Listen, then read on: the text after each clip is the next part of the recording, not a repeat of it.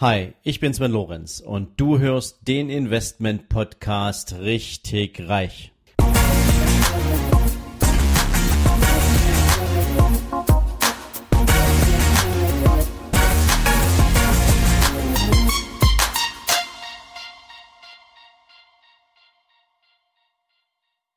Hallo und herzlich willkommen zu einer neuen Ausgabe von deinem Investment Podcast richtig reich.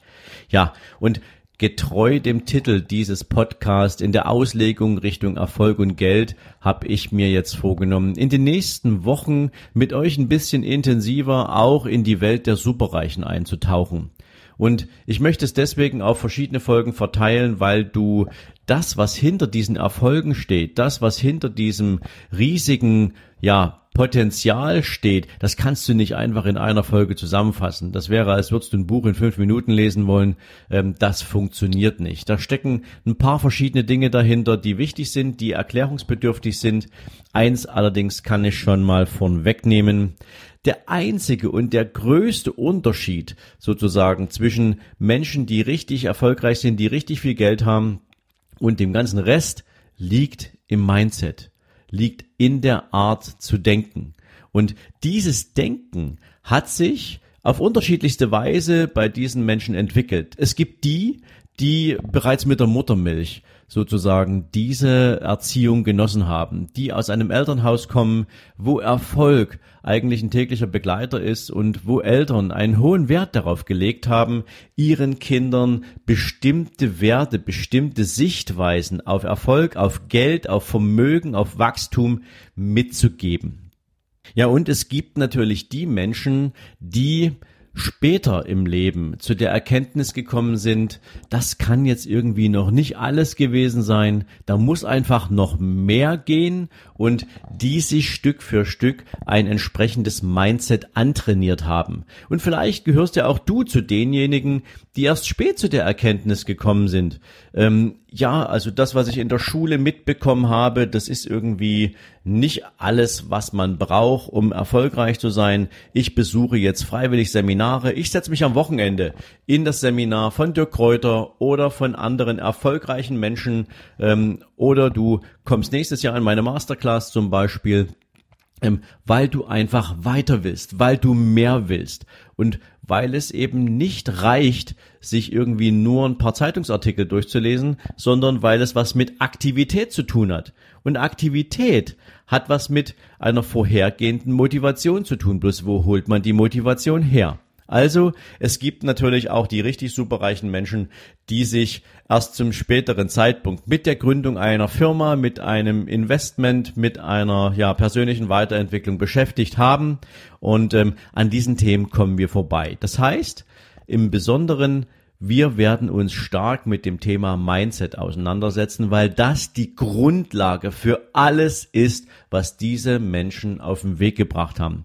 Und das Schöne ist, Mindset kannst du dir angewöhnen. Mindset kannst du selbst weiterentwickeln. Also das ist jetzt kein Talent, sondern das ist etwas, was du selbst bestimmst, was in deinem Kopf abgeht. So, und ich habe mir mal ein paar Beispiele rausgesucht, was so bestimmte Denkprozesse betrifft oder wie diese Menschen über verschiedene Dinge denken. Die würde ich jetzt mal Stück für Stück in den nächsten Wochen, wie gesagt, mit dir aufnehmen, so dass wir hier tatsächlich versuchen, ein richtig rundes Bild zu kriegen und du natürlich auch für dich an der einen oder anderen Stelle aus dem Thema Mindset heraus vielleicht neue Impulse ziehen kannst, die sich sinnvoll in dein Leben integrieren lassen. Fangen wir mal bei den ganz simplen Dingen an, nämlich wie gehen Menschen, die besonders erfolgreich sind, mit Gegenwart, Vergangenheit und Zukunft um? Ja, es gibt ja diesen schönen Spruch, es gibt etwas, was du nicht ändern kannst, das ist die Vergangenheit und das ist die Zukunft. Du kannst nur im Hier und Jetzt leben. Dazu kommen wir an einem einen anderen Punkt nochmal, aber wie geht man denn eigentlich jetzt sinnvollerweise mit Vergangenheit und Zukunft um? Ja, und bei diesen richtig erfolgreichen Menschen ist es häufig so, dass die die Vergangenheit tatsächlich als etwas betrachten, was vorbei ist und ähm, was auch nicht wiederkommt und was du auch nicht beeinflussen und ändern kannst, ähm, aber was du wunderbar hernehmen kannst, um deine Schlüsse daraus zu ziehen, um daraus zu lernen. Und sie träumen natürlich sehr gern von der Zukunft aber nicht im Sinne von, wie schön könnte es denn sein und das wäre ja so nett, sondern sie haben große Träume. Sie machen aus ihren Träumen, machen sie auch tatsächlich visualisierbare Ziele und daraus entwickeln sie dann Aktivitäten. Menschen, die nicht besonders erfolgreich unterwegs sind, führen häufig so Zwiegespräche mit der Vergangenheit im Sinne von, wie schön war es denn damals und es wäre so schön, wenn alles noch so wäre, wie es mal war. Oder du kennst den Spruch ja vielleicht, früher war alles besser, heute ist alles irgendwie anders und nichts wird wirklich mehr so sein, wie es mal war. Es hängt also tatsächlich daran, wie man auf die aktuelle Lebenssituation schaut, wie man sich sein Bild für die Zukunft malt und wie man mit der Vergangenheit abrechnet. Und das ist schon mal ein maßgeblicher Unterschied, denn wenn du es dir erlauben kannst, positiv in die Zukunft zu blicken, wenn du ein wirkliches Bild davon hast, wie deine Zukunft aussehen soll, ähm, dann hast du natürlich mit einem positiven Anspruch, mit einem positiven Impuls ganz andere motivatorische Elemente in deinem Leben, als wenn du zurückschaust und sagst, ach Mensch, das war eigentlich so schön, ja, die 80er hätte ich gern wieder ähm, oder ähnliches in dieser Art. Ja, und der nächste logische Schritt heißt dann machen. Also die Menschen, die besonders erfolgreich im Leben gewesen sind bisher, die bezeichnet man auch weithin als Macher als jemanden, der gestaltet, als Menschen, die anpacken, als Menschen, die sich nicht steuern lassen durch irgendwen anders, sondern die die Aktivität für ihr Leben in die eigenen Hände nehmen wollen, die also das Thema Abhängigkeit zutiefst ablehnen, weil es ihnen die Möglichkeit nimmt, sich frei zu entfalten, selbst zu gestalten, sich weiterzuentwickeln und auch andere Menschen aktiv in diese Entwicklung einzubeziehen. Und das hat natürlich auch was mit Problemlösekompetenz zu tun.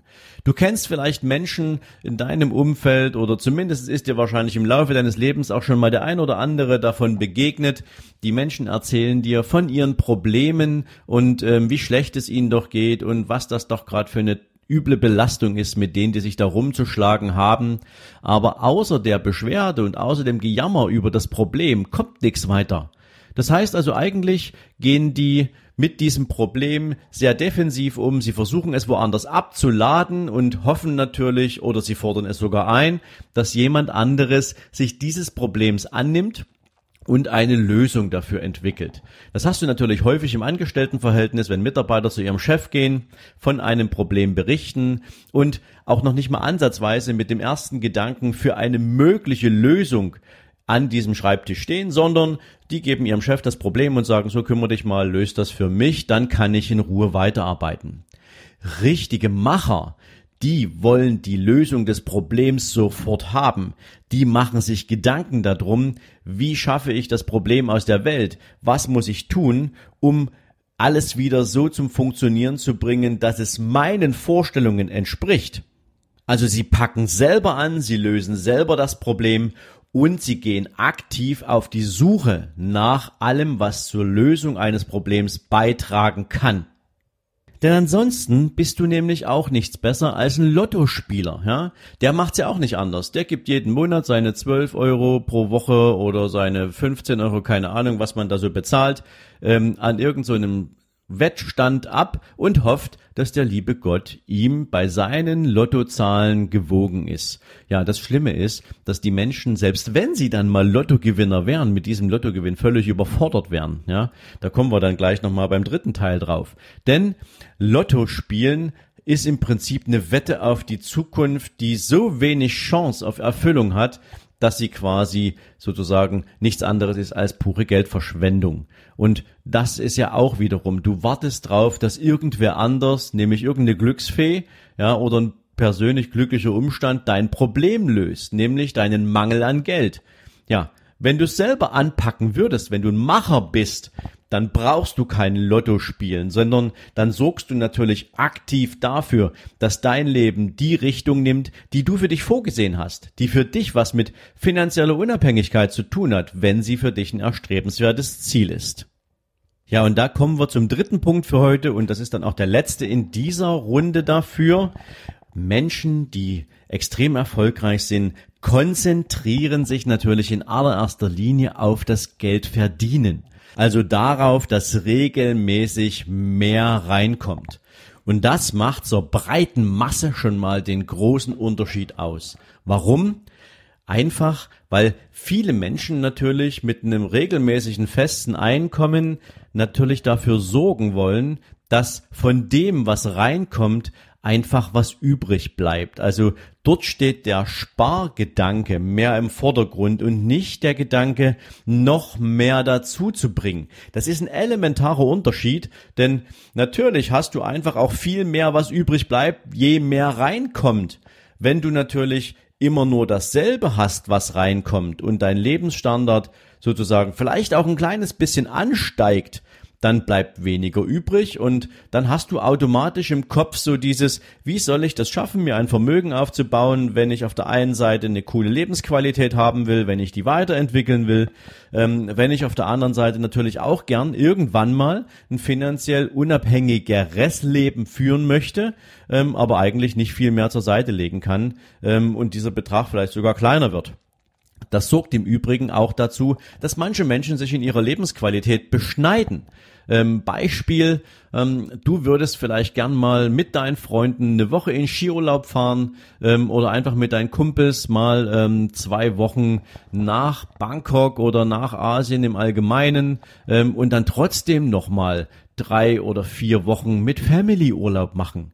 Ja, du musst dich halt entscheiden, was willst du, wenn dein Einkommen nicht regelmäßig wächst, sondern wenn es gleich bleibt. Vielleicht ist nicht für beide Geschichten Platz, aber viel cooler wäre es ja, wenn es so sein könnte. Also, der Unterschied besteht darin, Erfolgreiche, richtig reiche Menschen haben ihre Businessmodelle, ihre Lebensmodelle auf regelmäßigen Zufluss von noch mehr Geld ausgerichtet. Nicht weil sie gierig sind, sondern weil sie den Antrieb verspüren, dass das was mit Lebensqualität und mit Vermögen und Wohlstand zu tun hat und der, der Rest der Welt, die anderen Menschen sind eher dabei zu gucken, was kann ich von dem, was regelmäßig reinkommt, wenn es denn kommt, ähm, zur Seite packen, damit ich irgendwann mal wieder was hab, wo ich ein bisschen tiefer tiefer reingreifen kann in die Tasche. So, das soll's für den heutigen Tag zum Thema richtig reiche, superreiche Menschen gewesen sein.